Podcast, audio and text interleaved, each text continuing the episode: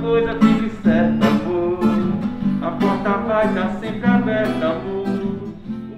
Foi ao som de Palavras ao Vento, do cantor Fagner, interpretada pelo psicólogo Wagner Oliveira, que o Hospital Metropolitano de Alagoas lançou o programa Tocando Corações e, através da musicoterapia, traz acalento aos pacientes que passam pelo isolamento social durante o tratamento do novo coronavírus. Através do recurso da música, a equipe multidisciplinar do hospital proporciona que o paciente sinta emoções positivas, melhorando o humor, a atenção, a concentração e a memória. Isso acaba auxiliando no tratamento contra a Covid-19.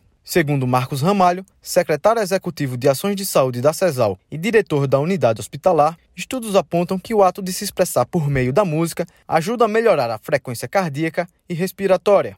A musicoterapia, ela entra como recurso adaptativo e a gente já tem várias publicações científicas atestando e comprovando a eficiência desse recurso, diminuindo dor, diminuindo tempo de internação.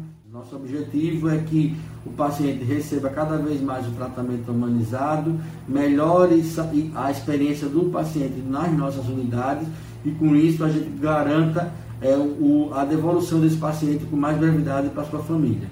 Cada paciente escolhe uma música que traga boas recordações e, através dessa individualidade, memórias afetivas são atingidas. O Tocando Corações teve início no Hospital Metropolitano e será expandido para outras unidades de saúde ligadas à CESAL. Da Secretaria de Estado da Saúde, João Victor Barroso.